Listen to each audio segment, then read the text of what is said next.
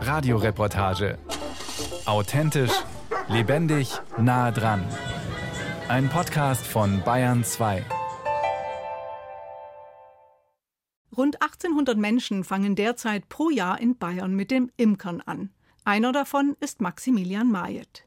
Der 28-jährige schlachsige Kerl mit kurzem, dunklem Vollbart und Männerdutt hat im vergangenen Jahr einen Lehrgang zum Imker gemacht. Seine Bienenstöcke hat er am Rand des Murnauer Mooses aufgestellt, ein Naturschutzgebiet nördlich von Garmisch-Partenkirchen. Daran anschließend gehört seiner Familie ein kleines Waldstück. Ich treffe ihn zum ersten Mal Anfang März zu einem Kontrollbesuch an seinem Bienenstand. So, jetzt sind wir am Bienenstandort angekommen. Und jetzt schauen wir mal, wie es den Bienchen geht.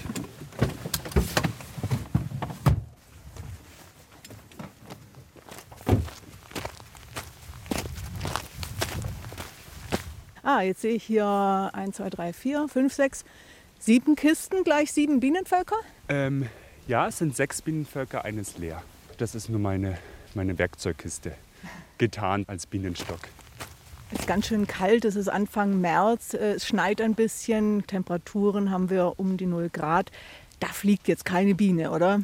Nein, die Bienen fliegen, würde ich mal sagen, ab 10 Grad. Und wenn die Temperaturen unter 6 Grad fallen, wie es jetzt gerade der Fall ist, dann bilden die Bienen eine Bienentraube, zucken nur mit ihren Muskeln und die kuscheln sich jetzt aneinander und wärmen sich bei diesen kühlen Temperaturen. Sag mal, jetzt steht da auf jeder Kiste steht ein Name drauf. Karl, Dana. Ah, die anderen kann ich jetzt nicht lesen. Moment.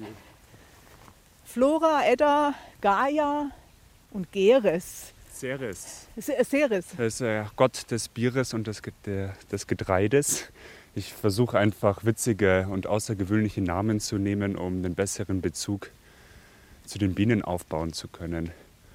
Und zum Beispiel Flora für F, also ich gehe alphabetisch durch, ist natürlich die Göttin der Blumen.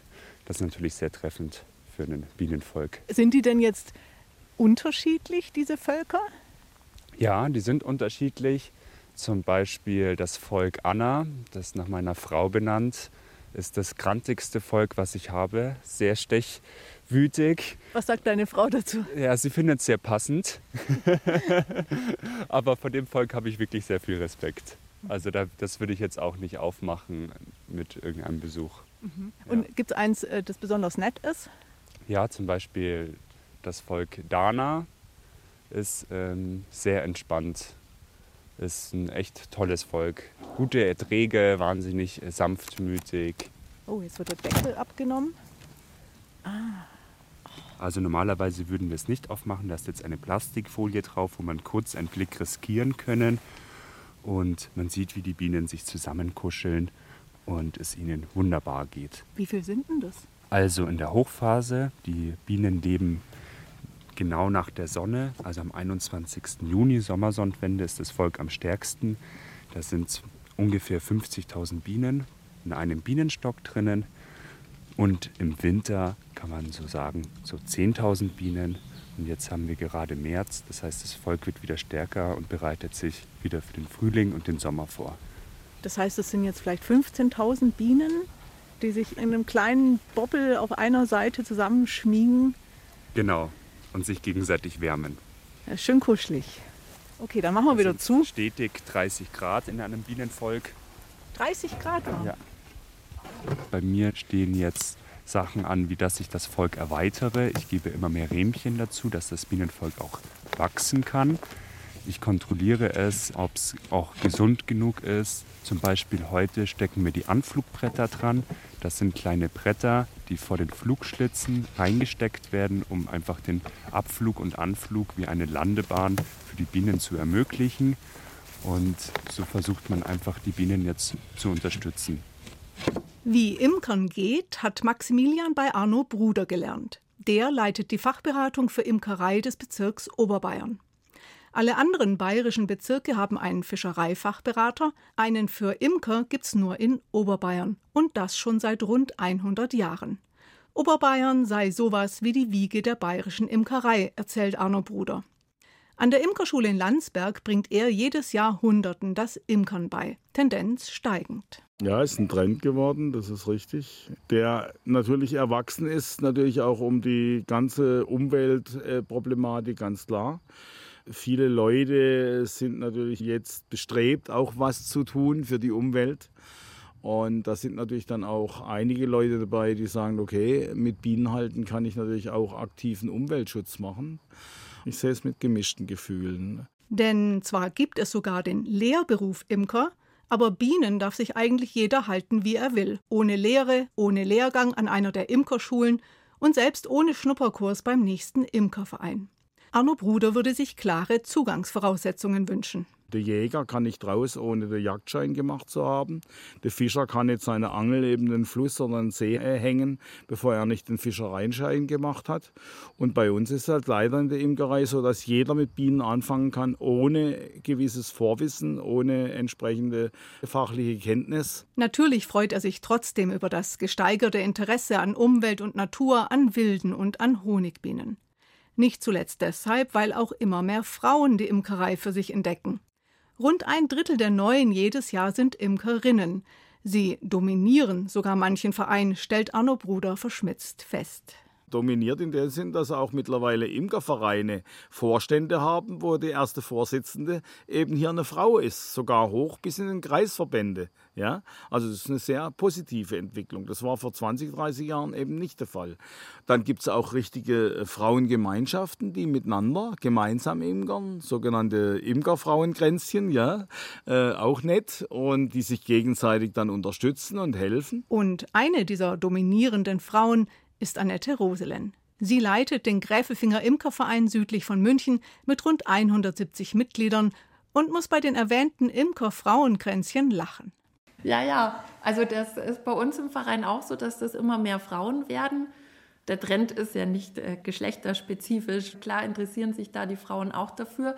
Und die waren halt bisher auch wirklich unterrepräsentiert. Und ja, dadurch, dass es jünger wird und da auch dann durch den Generationenwechsel ist das auch eine andere Lockerheit, glaube ich, im Verein. Da ist man, glaube ich, als Frau dann nicht mehr so ein Sonderling.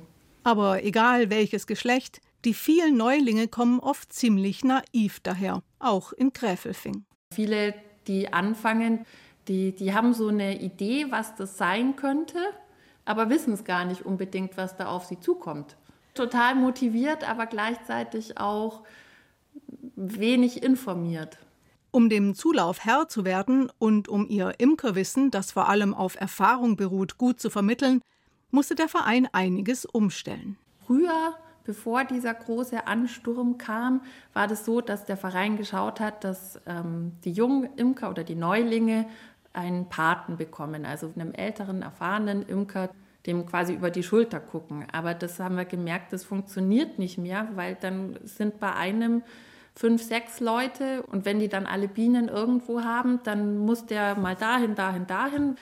Also haben wir das jetzt eigentlich so gemacht, dass wir es halt auf dem Lehrbienenstand Veranstaltungen anbieten. Da gibt es feste Termine. Die Jungimker, die haben dann die Möglichkeit, dass sie da zu diesen Terminen kommen, da ihre Fragen stellen. Und das war jetzt so für uns das, wo wir gesagt haben, das ist eine Möglichkeit, wo man das am besten handeln kann. Und da finde ich, da merkt man das schon auch, wer hat wirklich Interesse, das zu lernen und wer findet es nur ganz schick, dass er da dabei ist. Jungimker Maximilian Majet geht es nicht um schick. Er will sich mit der Imkerei richtig was aufbauen, will zumindest zur Hälfte davon leben können. Vor allem aber will er beruflich sein eigener Herr sein. Nach dem Volkswirtschaftsstudium hatte er allerlei ausprobiert und schnell gemerkt, die Art, wie die meisten Firmen wirtschaften, ist nichts für mich. Eigene Maßstäbe und Uniwissen setzt er jetzt in seiner Imkerei um, mit den Bienen als etwas eigensinniger Belegschaft bzw. Volkswirtschaft. Von Anfang an will er alles richtig machen. Im Keller wartet eine niegelnagelneue Honigküche auf ihren ersten wie eine richtige Profiküche. Sieht eigentlich aus wie in so einer, wie in so einer Waschküche eigentlich. ja. So zwei große Becken, äh, Wasserhähne. Eine große Honigschleuder habe ich hier. In diese Schleuder hängst mhm. du dann die Rahmen aus dem, aus dem Bienenkorb und dann wie, wie bei einer Zentri Salatschleuder sozusagen. Genau, durch die Zentrifugalkraft wird der Honig eben aus den einzelnen Zellen herausgedrückt. Mhm. Und dann läuft er an der Wand runter und wird wahrscheinlich unten Richtig. gesammelt. Wir können ja mal die, die Honigschleuder anschmeißen. So nach der Schleuderung würde jetzt unten bei der Honigschleuder eben der frische Honig rausfließen. Mhm. Hört sich an wie meine Waschmaschine. ja.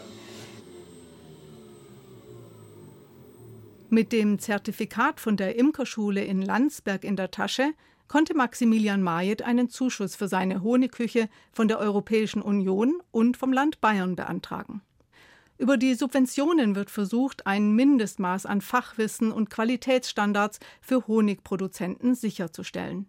Lobenswert, sagt Imkereifachberater Arno Bruder. Also ich denke schon, dass äh, die Förderung eben hier insofern gut auch bei den Leuten ankommt, die die Ausbildung machen und dann eben auch berechtigt sind, die Förderung zu bekommen.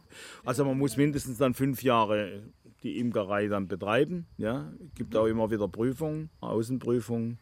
Vom Grundsatz her ist, ist okay. Imkern ist zunächst einmal nicht teuer. Mit 800 Euro kommt der Profi schon recht weit. Fürs Hobby-Imkern reichen auch 400 Euro. Gefördert werden bis zu 30 Prozent einzelner Anschaffungskosten. Bienen, deren Imker Fördergelder erhalten wollen, müssen natürlich auch ordnungsgemäß beim Veterinäramt gemeldet sein. Damit gehen insbesondere die naiven Neulinge zu sorglos um. Krankheiten sind dann kaum in den Griff zu bekommen.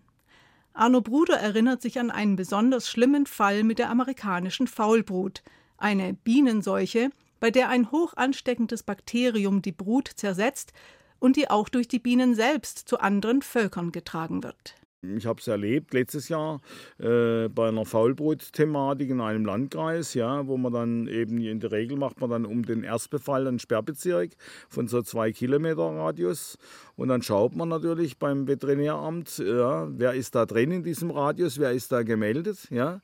Dann waren es im Prinzip acht oder zehn und nachher waren es über 30. Die haben sich gar nicht gemeldet. Das heißt also hier, da sind viele da, die stellen an ihre Bienen in den Garten, wissen vielleicht nicht, dass sie es melden müssen auf der einen Seite, weil sie nicht einen Anfängerkurs oder sowas besucht haben beim Verein. Dort wird es nämlich vermittelt. Weil auch ein Bienenvolk ist in, in Anführungszeichen im seuchenrechten Bienenstand. Und dann sind halt die Bienenstände eben hier in der Pampa und der Gegend verteilt. Ne? Annette Roselen und der Gräfelfinger Imkerverein bemühen sich, den Einsteigern zu vermitteln, was in der Entscheidung des Imkers liegt und was, neben der Meldepflicht, schlicht notwendig ist. Es gibt ja viele Streitthemen unter den Imkern, angefangen von welche Kiste in welchem Format und ähm, welche Art des Wabenbaus, ob man da jetzt eine Mittelwand braucht oder die Bienen frei bauen lässt und sowas. Also da denke ich auch, also da muss man einfach tolerant sein, aber was nicht verhandelbar ist, ist einfach der Umgang mit der Varroa-Milbe. Solange wir keine Bienen haben, die damit selber zurechtkommen, muss man einfach dagegen behandeln. Und jemand, der dann nicht dagegen behandelt, der ist eigentlich grob fahrlässig und schädigt auch die Bienen in seinem Umfeld. Die Milben leben in den Völkern als Parasiten. Die Stöcke müssen regelmäßig darauf untersucht und behandelt werden. Nehmen die Varroa-Milben überhand, können sie sich schnell in der Umgebung verbreiten. Für den Imkereifachberater Arno Bruder zeigt sich sogar am Umgang mit der Varroa-Milbe die Ernsthaftigkeit des Imkers. Weil äh, wenn er hier die Varroa-Bekämpfung optimal betreibt, ja, dann liegt ihm auch was an den Bienen. Weil das ist im Prinzip existenziell die Varroa-Bekämpfung. Und wenn ich die nicht richtig mache, dann geht mir halt das Volk ein. Und wenn ich mich mit beschäftige, gehe ich davon aus, dass er sich dann auch ein gewisse ja, ambitioniertes äh, Vorgehen hat an, gegenüber oder Liebe gegenüber seinen Bienen. Also er liebt seine Tiere, ja, die er hat. Inzwischen ist es Frühsommer geworden. Die Wiesen sind saftig grün, der Löwenzahn blüht. Maximilians Bienen am Rand des Murnauer Mooses sind längst fleißig unterwegs und brauchen jetzt mehr Platz für ihren Honig. In meinem System, mit dem ich imker, gibt es einmal ein Brutraum, ein Raum, wo die Bienen an sich leben und ihre, mal salopp gesagt, ihre Kinder aufziehen.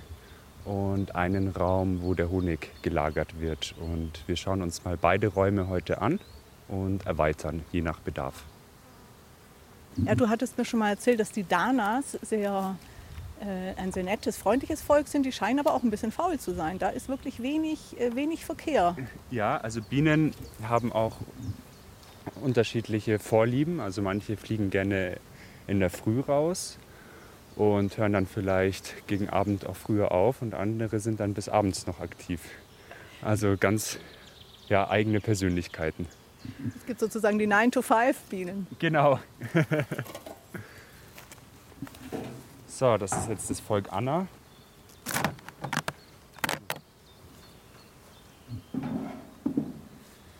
Da sehen wir, da ist schon einiges los. Was heißt das? Hier sind die Rähmchen schon gut besetzt mit Bienen und arbeiten schon ordentlich ähm, Nektar ein und verarbeiten ihn zu Honig. Das ist gut, da können wir auf jeden Fall erweitern. Jetzt nehme ich den Honigraum runter und wir schauen in den Brutraum. Hier sehen wir tausende von Bienen. Ganz vorsichtig und langsam arbeiten. Die Bienen mögen keine schnellen Bewegungen.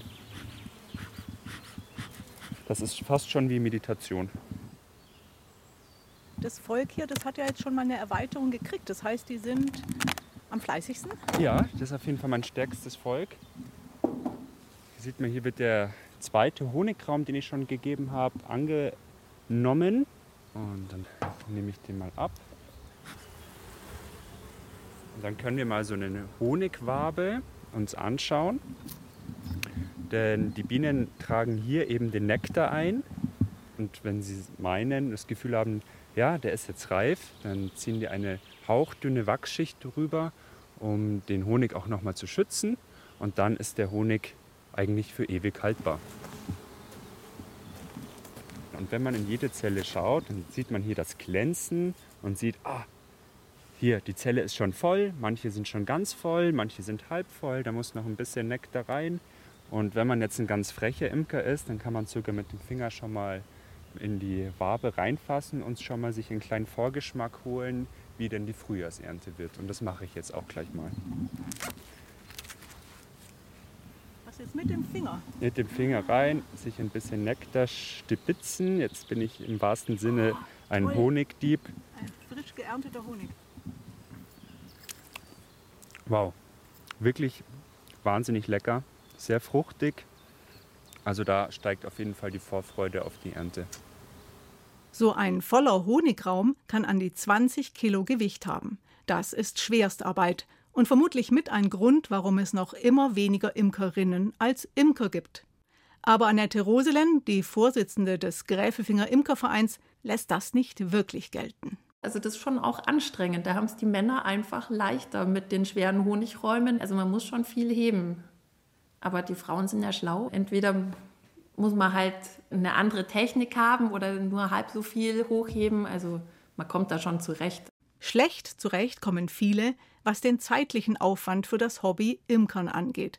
Und sie tun sich schwer zu akzeptieren, dass Natur und Tiere ihnen regelrecht vorschreiben, was wann zu tun ist. Man kann halt das Schleudern nicht verschieben, man kann Schwarmvorsorge nicht verschieben. Gerade wenn jetzt mehrere Tage das Wetter schlecht waren und dann will man eigentlich mal wieder das Wetter genießen, dann muss man halt erstmal zu den Bienen fahren. Wenn es übermorgen schon wieder schlecht ist, dann ist das halt das, was ansteht. Und ich glaube, da sind viele nicht bereit, so eine Verbindlichkeit da einzugehen. Also man muss da schon bereit sein, sich immer wieder Zeit zu nehmen und genau hinzuschauen. Und wer das nur so oberflächlich betreibt, weil es ganz nett ist, sich die Bienen in den Garten zu stellen, ja, das kann vielleicht eine Zeit lang gut gehen. Aber eben nur eine Zeit lang. Was passiert, wenn die Neuimker ihr Hobby sprichwörtlich hinschmeißen, kennt Arno Bruder nur zu gut.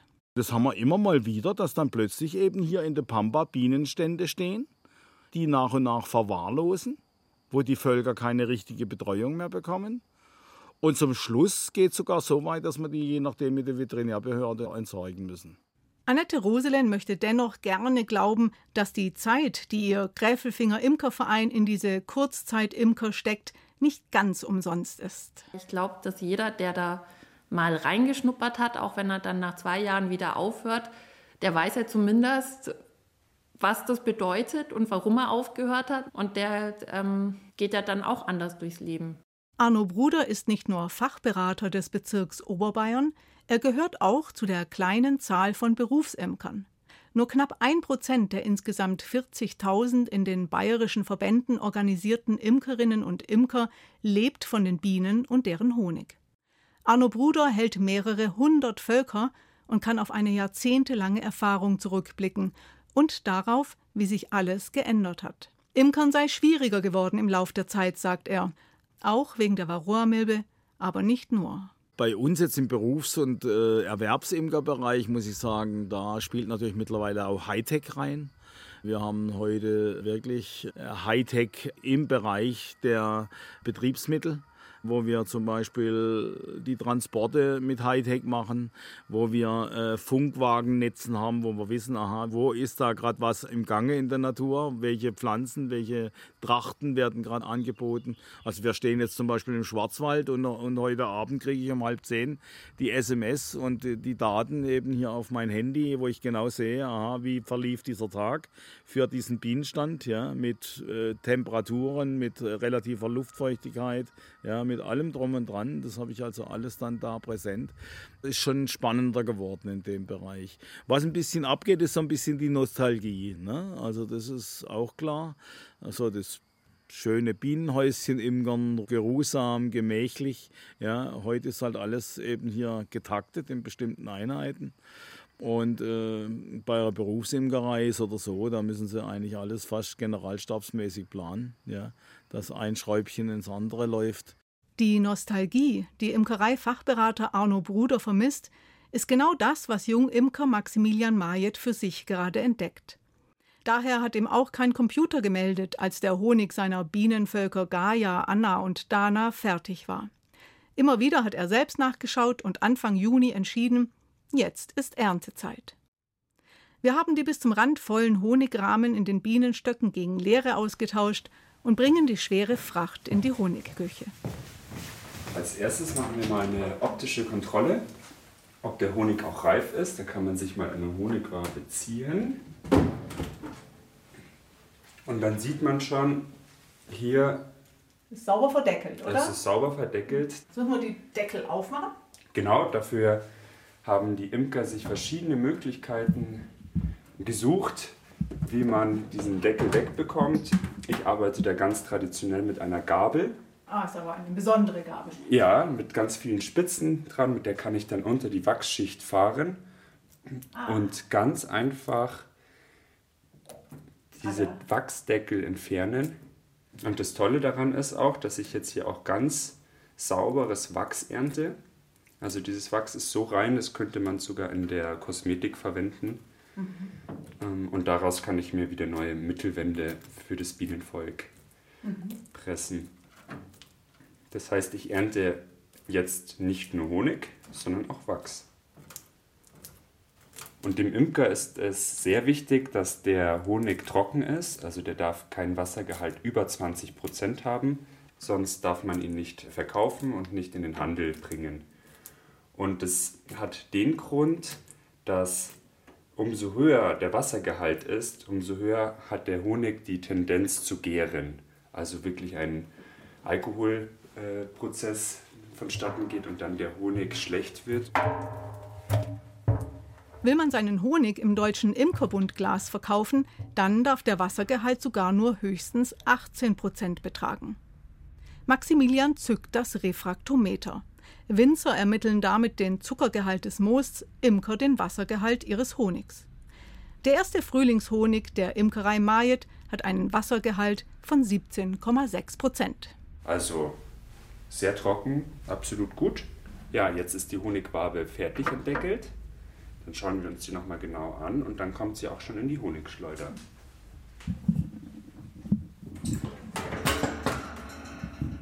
So, legen wir jetzt vorsichtig rein. Hier passen 24 Rähmchen rein.